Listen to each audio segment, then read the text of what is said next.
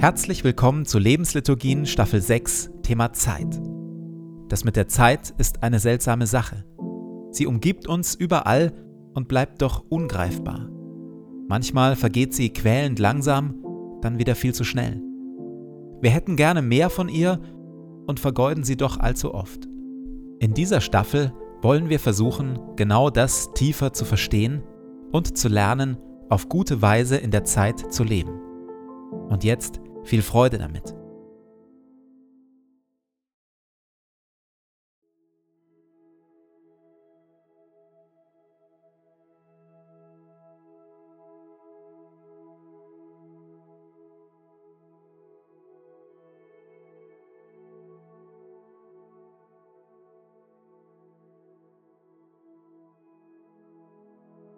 Zu Beginn meines Betens lege ich zur Seite, was mich beschäftigt und lasse es ruhig werden in mir.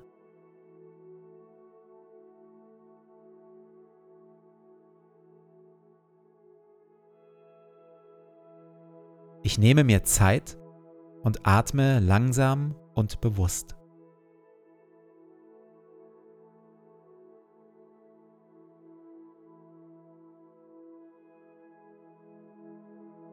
Herr über Zeit und Ewigkeit, du bist hier jetzt. Meine Zeit steht in deinen Händen.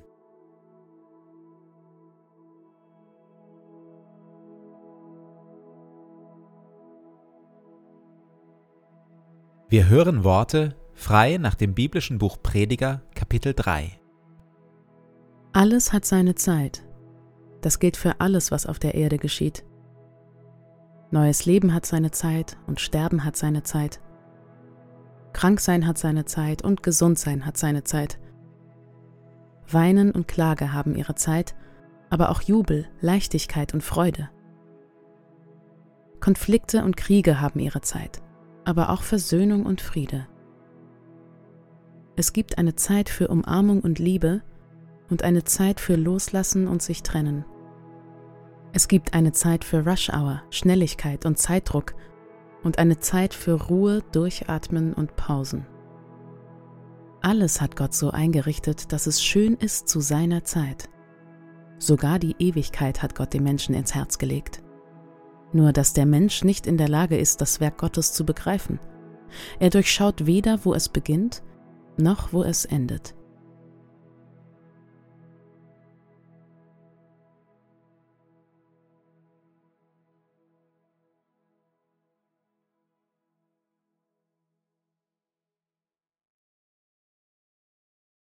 Das Begehren, die Begierde, die Habgier ist das letztlich unstillbare Verlangen nach mehr und mehr und immer noch mehr Dingen, Erlebnissen und anderen Lusterzeugern. Und dieses Begehren kommt nie an ein Ende. Es pausiert höchstens mal kurz zwischenrein. Jesus hält dagegen und sagt, niemand lebt davon, dass er viele Güter anhäuft oder möglichst viel Produkte und Dienstleistungen konsumiert.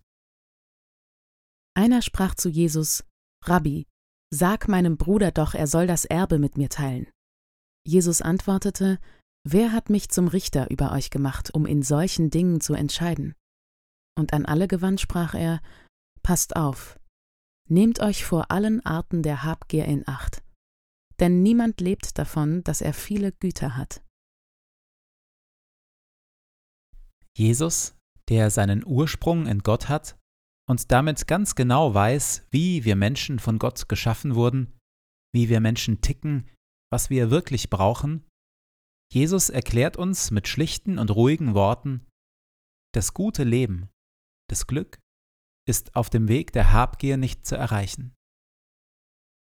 Aus der Sicht Jesu führt unser gesamter von Konsum durchwobener westlicher Lebensstil in die Irre. Und alle Daten, die wir haben, von der seit Jahrzehnten abnehmenden Glücks- und Zufriedenheitskurve bis hin zu all den ökologischen Krisen, zeigen, dass Jesus recht hatte.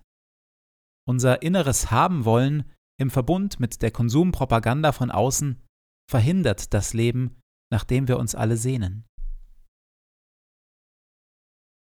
Bereits vor 2000 Jahren, als die Welt noch eine andere war, hat Jesus wieder und wieder das Thema Geld und Besitz angesprochen. Etwa 20 Prozent der Lehraussagen Jesu kreisen um das Thema Geld und Besitz. Und zwar immer mit dem Inhalt, häufe kein Geld und keinen Besitz an. Verkaufe, was du hast, gib es den Armen. Geben ist seliger als nehmen. Wenn du nach Reichtum strebst, strebe nach Reichtum bei Gott. Sprich, kümmere dich um sein Reich. Verschenke deine Zeit und deine Liebe an Gott im Gebet und an die Menschen um dich herum in Wort und Tat. Auch Paulus schließt sich dem an. Seinem jungen Freund Timotheus schreibt er Ein Leben in Ehrfurcht vor Gott bringt großen Gewinn. Vorausgesetzt, man kann sich, was den irdischen Besitz betrifft, mit wenigem zufrieden geben. Oder haben wir etwas mitgebracht, als wir in diese Welt kamen? Nicht das geringste. Und wir werden auch nichts mitnehmen können, wenn wir sie wieder verlassen. Wenn wir also Nahrung und Kleidung haben, soll uns das genügen. Wer jedoch darauf aus ist, reich zu werden, verfängt sich in einem Netz von Versuchungen und erliegt allen möglichen unvernünftigen und schädlichen Begierden, die dem Menschen Unheil bringen und ihn ins Verderben stürzen. Denn die Liebe zum Geld ist eine Wurzel, aus der alles nur erdenkliche Böse hervorwächst.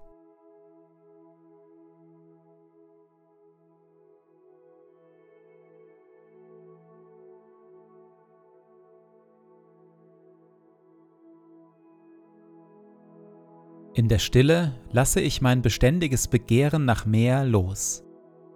Ich atme ein und atme aus und lasse mir an dem, was ich habe, genügen.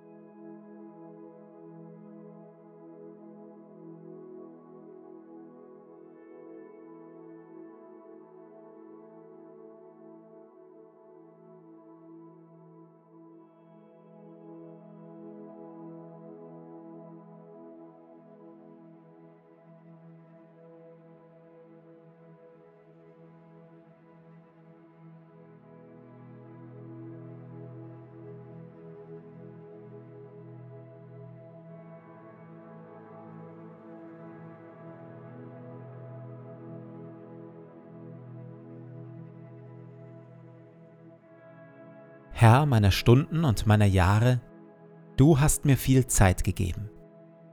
Sie liegt hinter mir und sie liegt vor mir. Sie war mein und sie wird mein, und ich habe sie von dir. Ich danke dir für jeden Schlag der Uhr und für jeden Morgen, den ich sehe. Ich bitte dich nicht, mir mehr Zeit zu geben. Ich bitte dich aber um Weisheit und Willenskraft, dass ich meine Tage gut lebe. Lehre mich, ein wenig Zeit frei zu halten von Ablenkung und Pflichten. Ein wenig für Stille und für Gebet. Ein wenig für das Spiel. Ein wenig für die Menschen um mich, die meine Liebe und meine Aufmerksamkeit brauchen. Ich bitte dich um Sorgfalt, dass ich meine Zeit nicht töte, nicht vertreibe, nicht verderbe. Jede Stunde ist wie ein Streifen Land. Ich möchte ihn aufreißen mit dem Pflug und Liebe hineinwerfen, damit Frucht wächst. Segne du meinen Tag. Amen.